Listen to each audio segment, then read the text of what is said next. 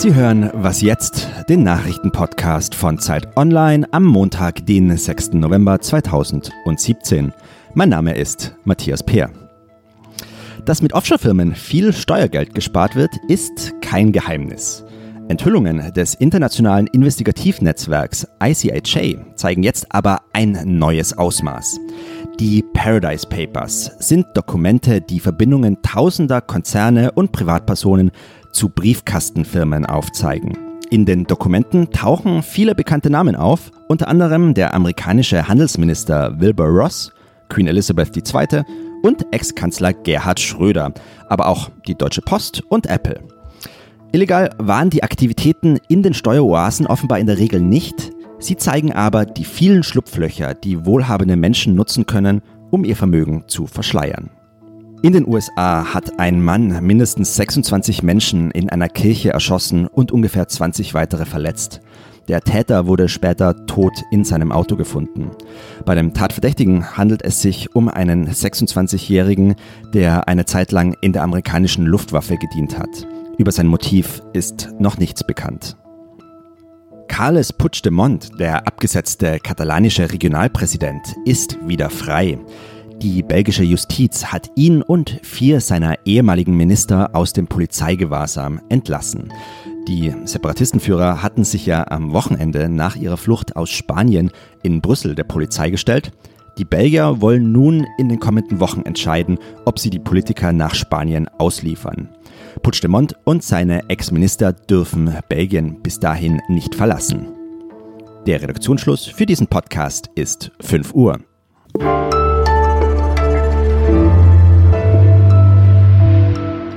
Mein Name ist Wiebke Nauhauser. US-Präsident Donald Trump verwirrt, schockiert, beschämt. Nichtsdestotrotz regiert er die wahrscheinlich mächtigste Nation der Welt. Seine Reiseaktivitäten in Asien werden deshalb auch ganz genau beobachtet. Von Japan geht es weiter nach Südkorea. Hier wird der Konflikt mit Nordkorea das Thema sein. Und zu Hause bekommt er ja eh nicht viel auf die Reihe, so der Eindruck für viele. Wir sprechen darüber mit Paul Mittelhoff, Politikredakteur bei der Zeit. Hallo, Paul. Hallo, Wiebke. Stimmt es, dass äh, hinter dem Getöse von Trump nicht viel steckt oder trügt der Schein und wir müssen sehr vorsichtig sein, dass wir ihn nicht unterschätzen und unangenehm überrascht werden? Also fest steht, dass viele von Trumps zentralen Anliegen gerade feststecken. Äh, der Bau seiner Grenzmauer zu Mexiko zum Beispiel hat noch nicht begonnen und auch Obamacare, das ist ja die Gesundheitsreform seines Vorgängers, ist immer noch in Kraft. Die wollte Trump eigentlich abschaffen, aber da hat ihn der Kongress blockiert. Und dass diese Prestigeprojekte feststecken, ist für Trump schon eine ziemliche Blamage. Das heißt aber nicht, dass seine Regierung nichts hinbekommt. Ähm, tatsächlich verändert die Trump-Administration gerade ganz massiv das Land. Es werden zum Beispiel Umweltrichtlinien abgeschafft, das Strafgesetz wird verschärft und es werden neue Regeln für den Bereich Einwanderung erlassen. Was ist deiner Meinung nach das Einschneidendste, was Trump bisher mehr oder weniger offensichtlich verändert hat? Also Trump kann bislang zwei große Erfolge vermelden. Äh, das erste, er hat den erzkonservativen Richter Neil Gorsuch in den Supreme Court befördert. Das ist der oberste Verfassungsgerichtshof der USA. Und mit ihm verschiebt sich das Kräfteverhältnis unter den neuen Verfassungsrechtern zu Trumps Gunsten. Und so kam es auch, dass der Muslim Ban, also dieser Einreisestopp für Besucher aus bestimmten arabischen Staaten, den Trump erlassen wollte, vor Gericht tatsächlich, ähm, dem wurde zugestimmt. Und der gilt heute in Teilen immer noch. Ähm, das zweite große Projekt, das Trump durchbekommen hat, ist, dass er das Pariser Klimaabkommen gekündigt hat.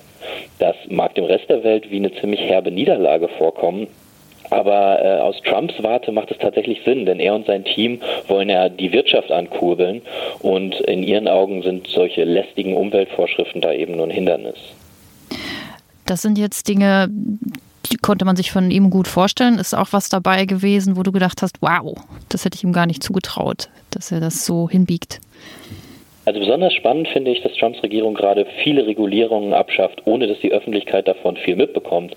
Ähm, besonders seine Umweltbehörde, die EPA, ist da ganz aktiv. Zum Beispiel darf in Zukunft wieder der Schutt von Minenarbeiten in Flüsse abgekippt werden. Das war unter Obama verboten. Und auch ein Insektizid, das unter Obama eigentlich verboten werden sollte, äh, darf heute weiter auf den Feldern ausgebracht werden. Und das, obwohl es eigentlich als gesundheitsgefährdend gilt. Über diese Entwicklung spricht aber kaum jemand in der amerikanischen Öffentlichkeit, weil eben alle mit den großen Skandalen im Weißen Haus beschäftigt sind, zum Beispiel mit den Russland-Ermittlungen. Also vorne schön laut und hintenrum leise. Glaubst du, ist das Methode oder ist das einfach so was Intuitives? Naja, also seit seinem Amtsantritt sieht man ja eigentlich, dass Trump so ein bisschen an der politischen Realität scheitert. Alle seine großen Prestigevorhaben scheitern ja entweder an den Demokraten und teilweise auch an seinen Republikanern. Und deshalb wendet er sich jetzt Baustellen zu, für die er den Kongress eben einfach überhaupt nicht braucht. Doch äh, diese Vorhaben sind eben total weitreichend und verändern das Land auch auf äh, Jahre und möglicherweise Jahrzehnte. Vielen Dank an Paul Mittelhoff.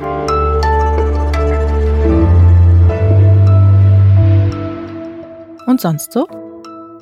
Klimaschutz killt die Wirtschaft. Aber ohne Klimaschutz ist bald schwierig wirtschaften. Über den größten Streitpunkt der Jamaika-Sondierungen berät ab heute die ganze Welt und zwar beim 23. UN-Klimagipfel in Bonn. Erwartet werden 25.000 Menschen aus 195 Ländern.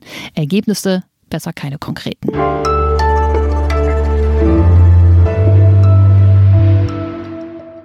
Als wir uns verabredet haben, letzte Woche, für hier äh, und jetzt, da waren wir ganz guter Dinge, dass es äh, eine wichtige und schöne Sache ist, über das Spitzenspiel in der Bundesliga Dortmund-Bayern zu reden. Und jetzt stehen wir hier und ähm, alles ist anders. Hallo Christian Spiller, Ressortchef Sport bei Zeit Online. Grüß dich. Hallo, grüß dich. Nirgendwo ist so viel Glaube, Liebe, Hoffnung, wie wenn eine schöne Bundesliga-Saison in Aussicht steht mit dem Meister, der am, möglichst am Ende irgendwann feststeht und nicht am Anfang. So, und jetzt hat Dortmund verloren zu Hause gegen Bayern 1 zu 3. Und ähm, tja, was ist jetzt das größere Problem, dass Dortmund verloren hat oder Bayern gewonnen? Ne, das allergrößte Problem ist ja, dass wir, dass es wahrscheinlich wieder nicht spannend wird in diesem Jahr. Also wenn man das heute einem 14-Jährigen erzählt, dass es mal Jahre gab, in dem die Meisterschaft am, am, in der Nachspielzeit des letzten Spieltages entschieden wurde, der glaubt das ja gar nicht mehr, der kennt das ja gar nicht mehr. Das ist ja irgendwie, für den sind das ja irgendwie Erzählungen vom, vom Krieg.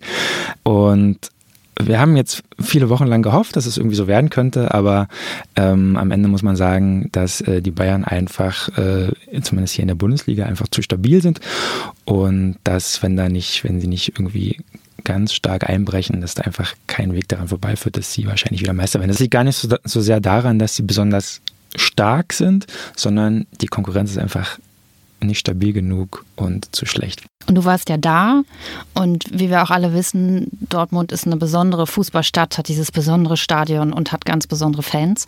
Wie war das so, das Erleben?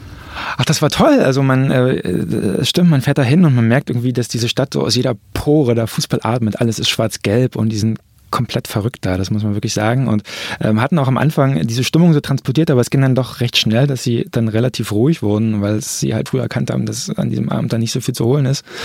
Ähm, nichtsdestotrotz war es relativ unterhaltsames Fußballspiel. So, ähm, es lag vor allem daran, dass es viele Fehler gab auf beiden Seiten. Ne? Ähm, der der Fußballexperte rümpft darüber manchmal so ein bisschen die Nase und sagt: Oh Gott, oh Gott, was ist denn hier los? Was machen die denn?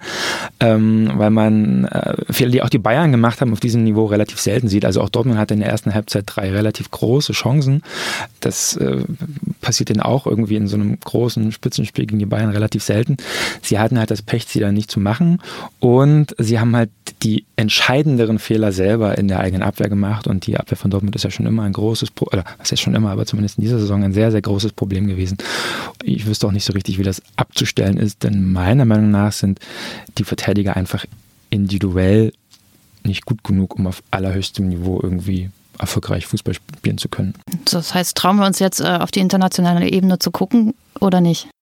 Ja, wir können es versuchen. Also die einzigen, die sie trauen dürfen, sind die Bayern. Ähm, äh, Dortmund äh, könnte ja sogar schon in der, in der Gruppenphase der Champions League ganz ausscheiden. Ähm, Leipzig muss man so ein bisschen sehen, die sind auch noch dabei. Ähm, äh, die Bayern, wie gesagt, für, für, die Bundesliga wird es wahrscheinlich wieder reichen. Ähm, ich glaube, dass es das internationale Europa gibt es einfach eine Handvoll Mannschaften, die einfach besser sind. Und das hat man ja schon im Spiel gegen Paris äh, gesehen bei den Bayern in der Champions League. Und Weißt du, was ich bei dir ein bisschen vermisse? Mhm. Optimismus. Oh nein! Christian Spiller, Sportressort Zeit Online.